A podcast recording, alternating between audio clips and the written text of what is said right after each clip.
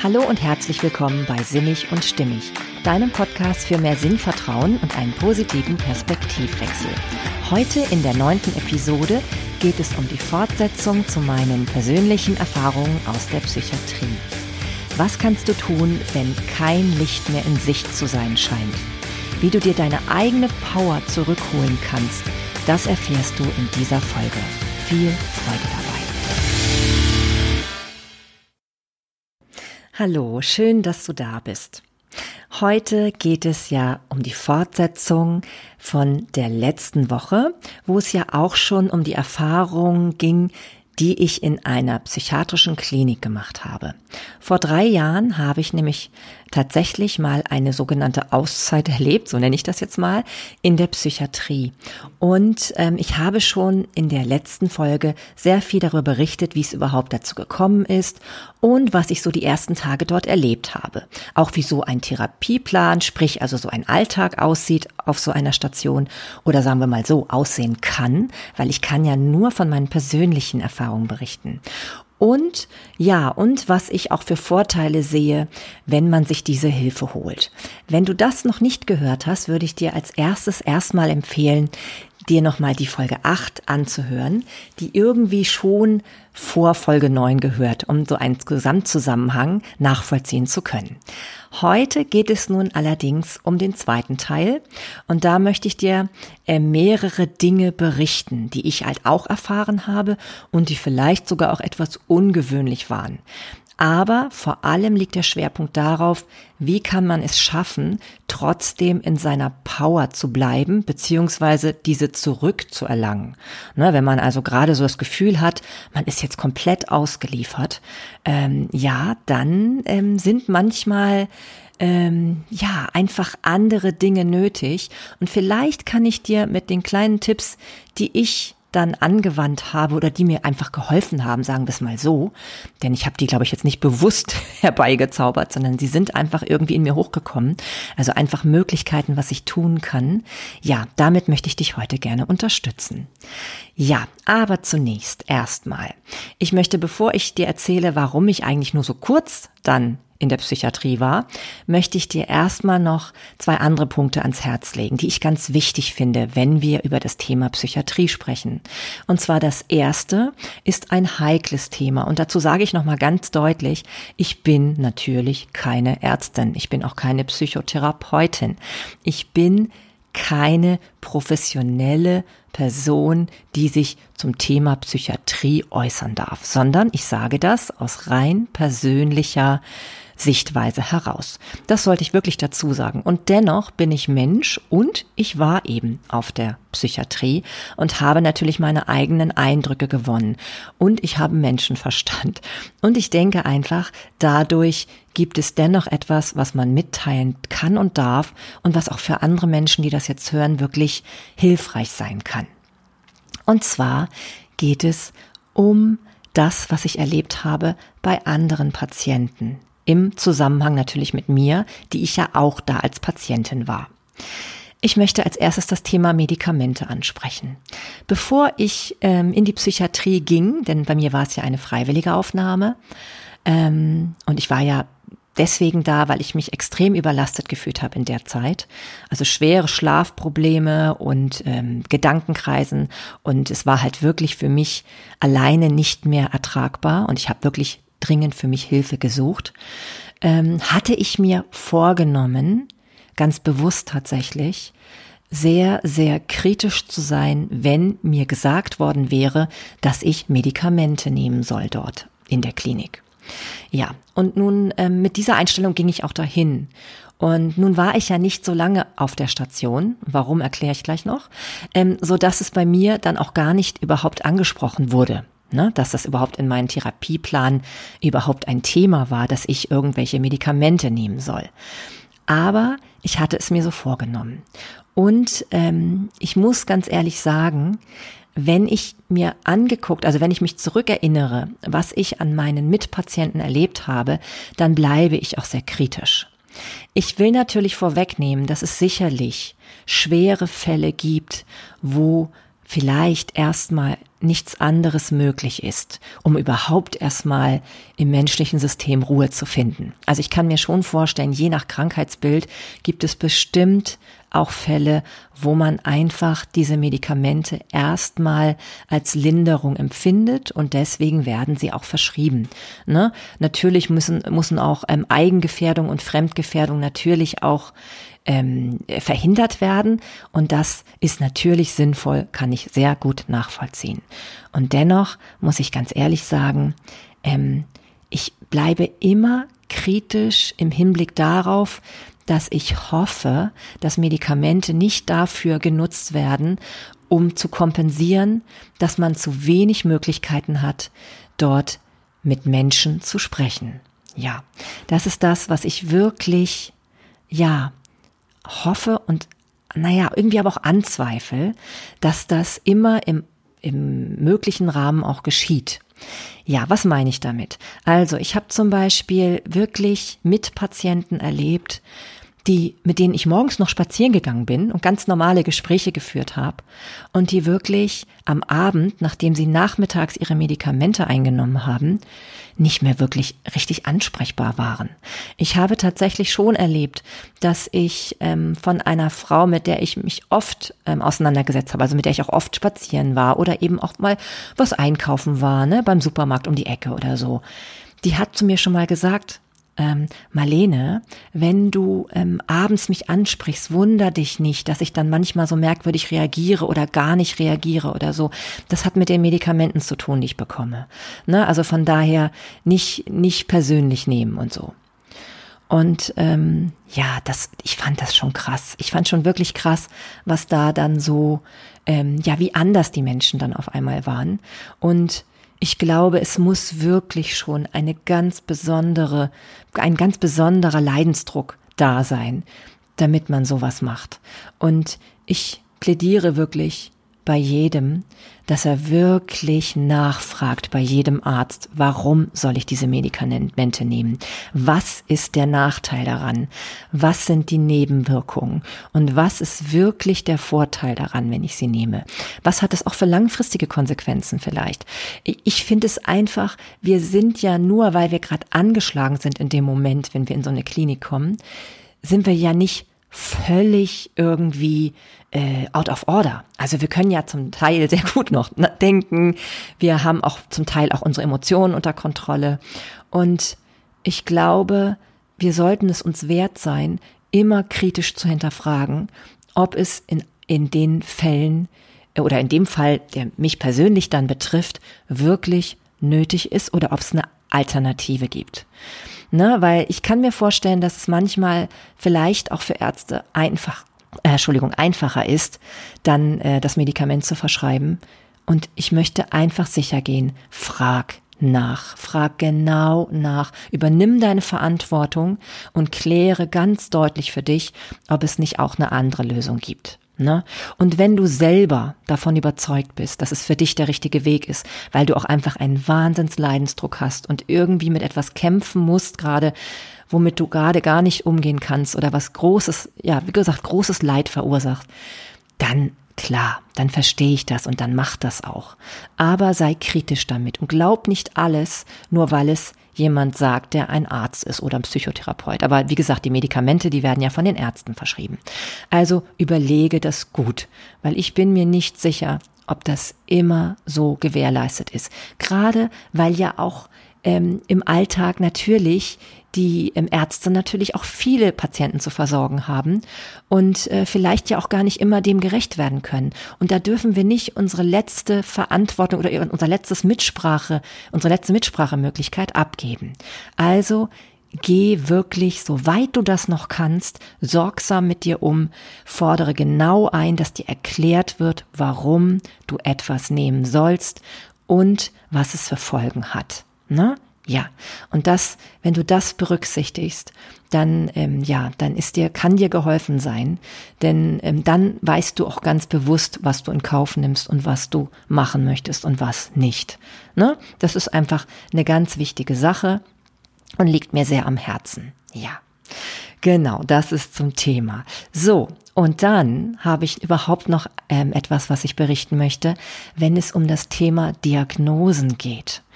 Denn ich habe auch in dieser in, ja, zu diesem Thema recht viel mitbekommen auf der Psychiatrie.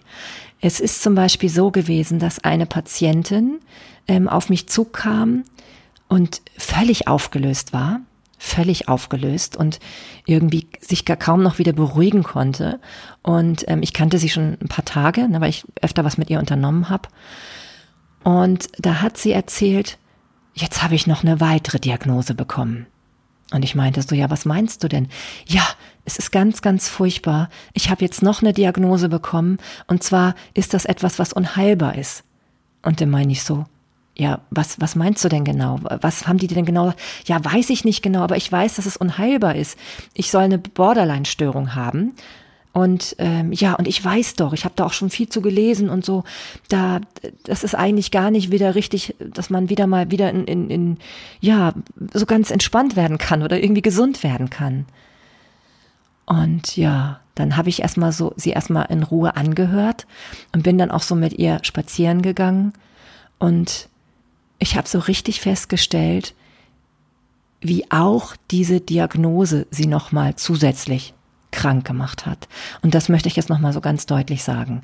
Ja, also ich finde es ganz, ganz wichtig, dass man auch immer einen Irrtum für möglich hält. Behalte dir deine Kraft und dein Urteilsvermögen, versuch dir das immer wieder klar zu machen. Jeder kann sich auch irren und du kannst auch die Ausnahme sein.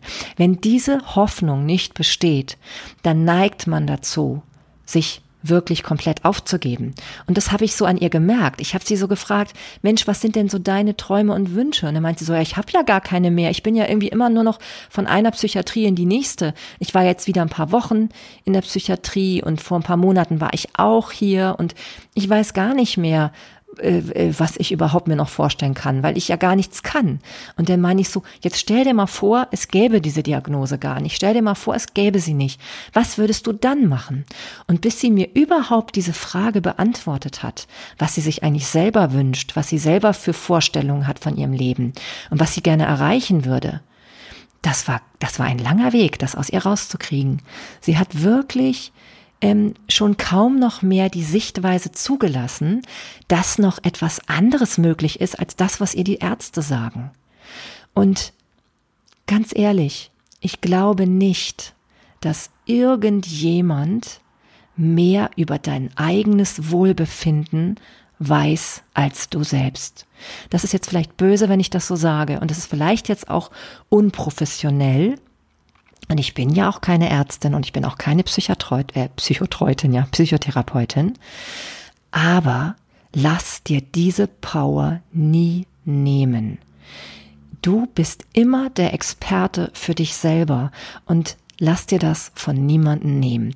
Lass dich immer deutlich aufklären ähm, beanspruche die Zeit, beanspruche die Zeit, wenn jemand dir eine Diagnose stellt, was das genau heißt. Ja, überlass nicht alles dem ähm, ja, dem Arzt in dem Falle. Ne? Überlass ihm nicht, das alles alleine zu entscheiden, sondern übernimm, soweit es geht, die Verantwortung eben auch für eine Diagnose, weil ich wirklich gesehen habe, was das mit Menschen macht. Und das ist auch kein Wunder, weil auf einmal fühlt man sich noch ausgelieferter als vorher. Du fühlst dich als Opfer, du hast das Gefühl, du bist gar nicht mehr in der Lage, dein Leben selbst zu meistern, selbst etwas daran zu verändern. Du hast kein Selbstwirksamkeitsgefühl mehr. Und das ist das, was dir nicht genommen werden sollte. Und ich glaube, es gibt einfach auch unterschiedliche Qualitäten von Ärzten. Es gibt Ärzte, die haben ein achtsames Auge auf dich, wenn sie dir so etwas ähm, ja, übermitteln, so eine Diagnose. Und es gibt Ärzte, die haben das eben nicht. Und das gibt es überall. Es gibt überall Menschen, die gut in ihrem Job sind oder die eben auch respektvoll mit dir umgehen und es gibt Menschen, die das nicht tun. Und wenn dir das immer wieder bewusst ist und wenn du dir immer wieder klar machst, er kann sich auch irren, er oder sie natürlich, ähm, ja, dann verlierst du nicht komplett deine Power bei so einer Diagnose, die vielleicht zuerst niederschmetternd ist. Und ähm, informiere dich. Natürlich kann es sein, dass du äh, zwischenzeitlich oder überhaupt jetzt so vorübergehend dazu nicht in der Lage bist, aber dann hol dir Zweitmeinungen, hol dir Hilfe, lass dir auch von anderen Leuten noch mal was dazu sagen. Ne? Lass dich nicht einfach von irgendwelchen, ähm, ja, von einer Meinung oder eben auch ähm, davon, dass du vielleicht selber irgendwie so oberflächliches Wissen dazu hast, lass dich davon nicht nur alleine runterziehen. Du kannst immer die Ausnahme sein und ich bin auch tief davon überzeugt, dass man es immer schaffen kann, die Ausnahme zu sein und wieder Hoffnung zu kriegen. Denn die Hoffnung ist das, was wir wirklich brauchen in so einer Situation. Da darf es nicht sein, dass man davon auf einmal gar nichts mehr spürt. Und man sollte gut begleitet werden, wenn man auf einmal so etwas hört. Und ich finde auch, oder ich wünsche mir, dass ähm, Ärzte, die Diagnosen geben, ähm, darauf achten, wie es nachher dem Menschen damit geht. Ne? Ja, und wenn sie die Kapazitäten, Kapazitäten dafür nicht haben, weil sie zu viele äh, Patienten betreuen müssen, dann wünsche ich mir auch trotzdem auch von jedem Arzt, dass er in die Richtung agiert, dass es sich verändert. Weil jeder einzelne Mensch kann etwas beitragen, dass sich Dinge verändern auf der Welt. Das hat uns ja auch Greta ganz gut gezeigt. Habe ich das schon mal genannt, das Beispiel? Nein, aber letztendlich ist es doch so. Einzelne Menschen können was bewirken. Glaube nie, dass du nicht etwas bewirken kannst. Ja, und bist du jetzt halt in der Patientenrolle, äh, dann versuch das auch so weit du kannst für dich selbst zu tun, ja? Denn das kann gut sein, dass du das kannst. Vor allem, manchmal ist es so, du hast eine verzweifelte Situation und denkst nochmal drüber nach und merkst dann, nee, das akzeptiere ich jetzt einfach nicht. Ich bring mich wieder in meine Power. Ja, und das ist nämlich überhaupt der größte Schmerz, den man erleben kann. Das hat Gerald Hüther mal so äh, treffend gesagt in einem seiner Bücher oder auch in vielen Vorträgen sagt er das auch immer. Wenn du das Gefühl hast, du wirst zum Objekt gemacht, dann ist das wie ein großer Schmerz. Es ist sogar wirklich auch ähm, im Hirn feststellbar als Schmerz. Und das sollte man wirklich möglichst den Menschen nicht antun. Es soll immer um einen würdevollen Umgang gehen.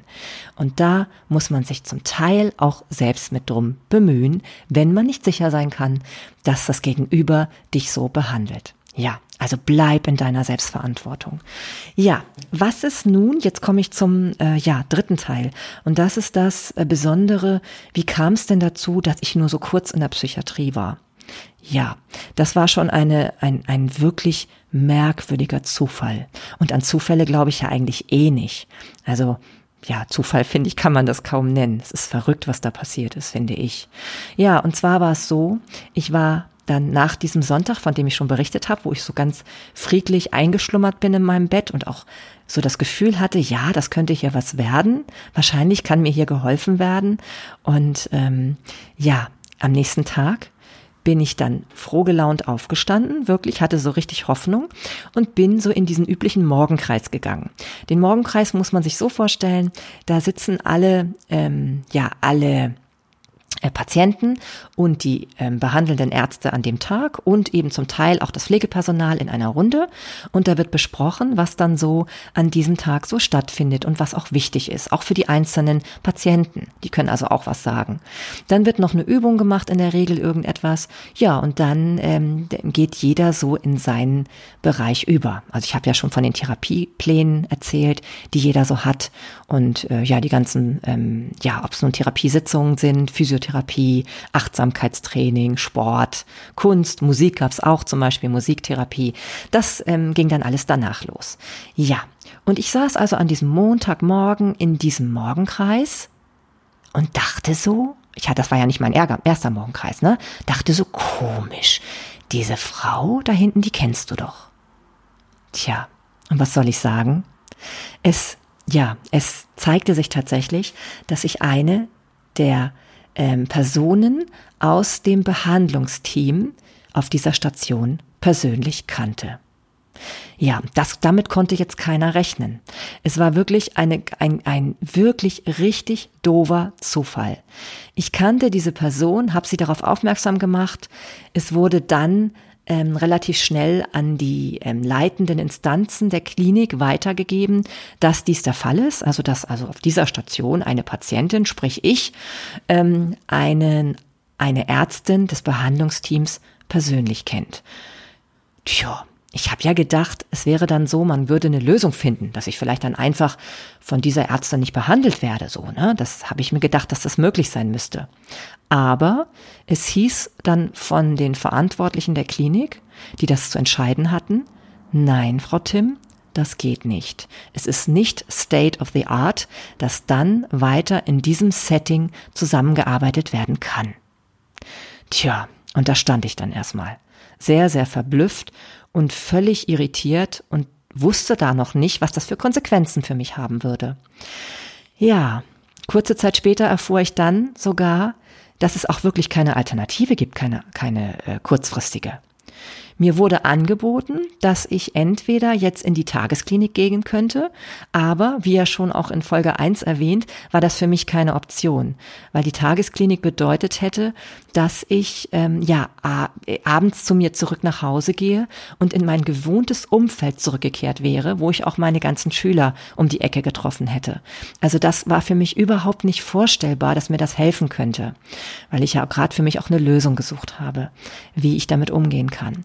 Ja, und dann gab es noch die, die Möglichkeit, dass ich mehrere Wochen später dann in eine andere Klinik hätte gehen können. Also dass da mir dann gesagt wurde, okay, das ist kein Problem, Sie können dann in zwei, drei Wochen in eine andere Klinik gehen.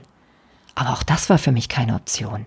Ich meine, ich habe kleine Kinder, also jetzt sind sie nicht mehr so klein, aber damals waren sie noch kleiner. Ähm, Weihnachten stand vor der Haustür. Ähm, ich, ich konnte mir nicht vorstellen, jetzt mehrere Wochen nach Hause zu gehen und dann nochmal wieder in eine neue, neue Klinik, wieder mit dem Ganzen.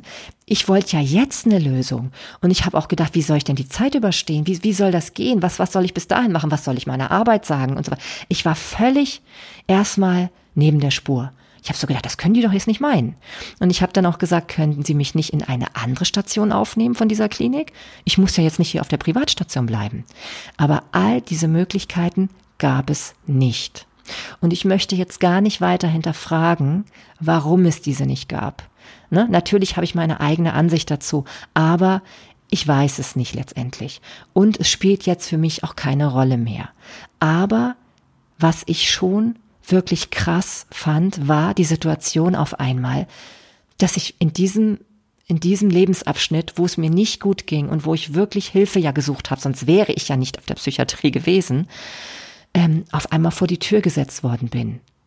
Und ich hätte nie gedacht, dass so etwas möglich ist, dass man auf einmal, wo man doch den Tag zuvor noch unterschreiben musste, dass man nicht einfach so mit dem Auto wegfahren darf, während man dort, dort auf der Psychiatrie ist, dass man am nächsten Tag mit genau demselben Auto nach Hause geschickt werden kann. Tja, und zwar ohne eine richtig gute Lösung. Hm. Das war schon wirklich, wirklich merkwürdig zu sehen.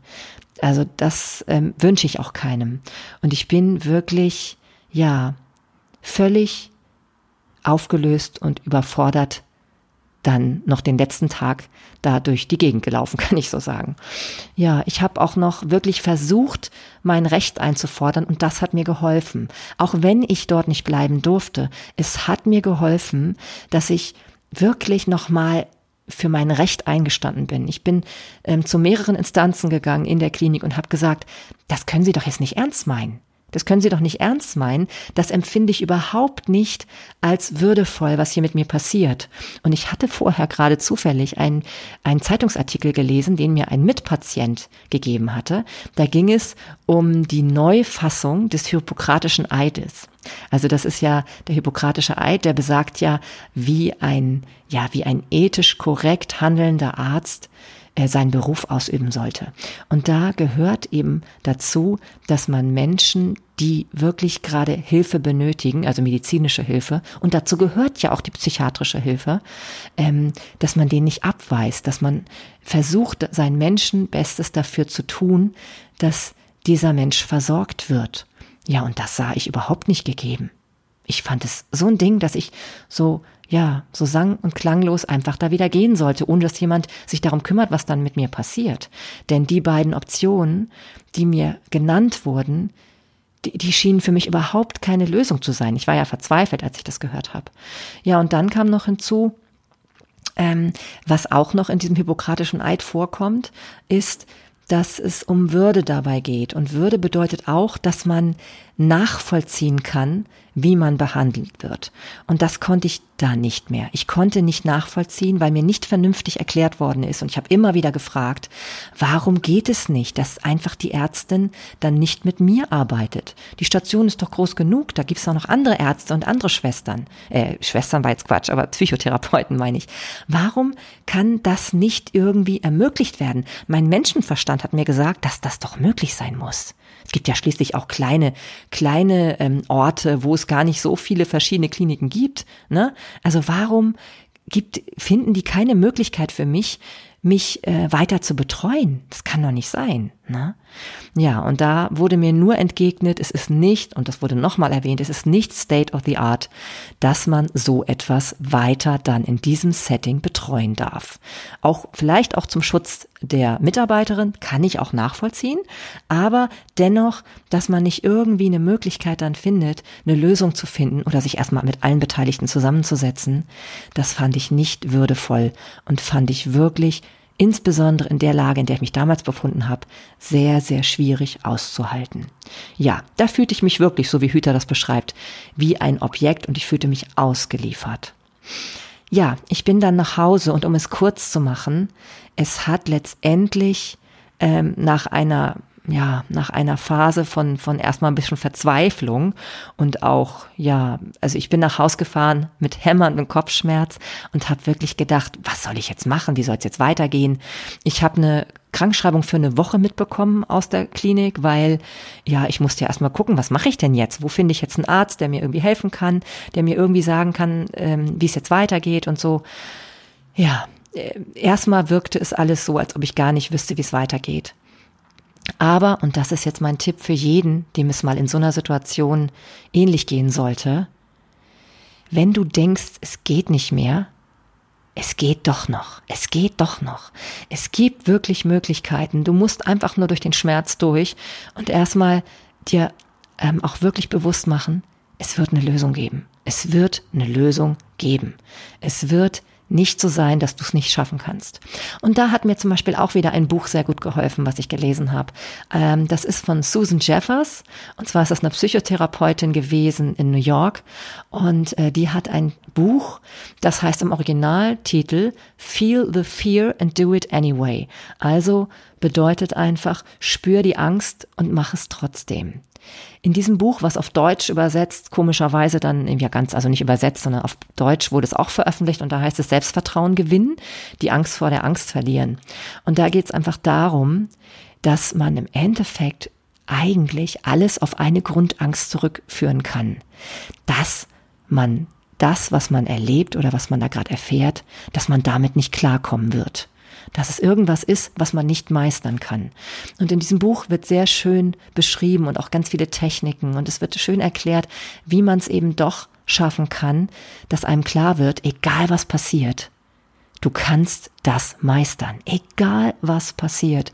Du kannst eine Lösung finden. Und ich finde allein diesen Ansatz schon, den finde ich sehr hilfreich, weil ähm, wenn man diese Perspektive darauf nimmt, dass es eben doch eine Lösung gibt und dass man dazu selber auch in der Lage ist, sich diese Lösung zu entwickeln, dann ist schon mal viel gewonnen. Du kommst wieder in deine Power, ähm, so wie ich beschrieben habe, dass ich alleine schon ein bisschen in die Power gekommen bin, dass ich die Ärzte in der Klinik kritisiert habe, also zumindest die, die ja ähm, entschieden haben, dass ich gehen muss. Ich habe ähm, das nicht einfach nur akzeptiert, sondern ich habe es auch angezweifelt und das hat mir geholfen. Und ich sage, später habe ich tatsächlich dann von mehreren Ärzten und Psychotherapeuten erfahren, dass es auch tatsächlich nicht so ist, dass es auf jeder Klinik so gehandhabt wird.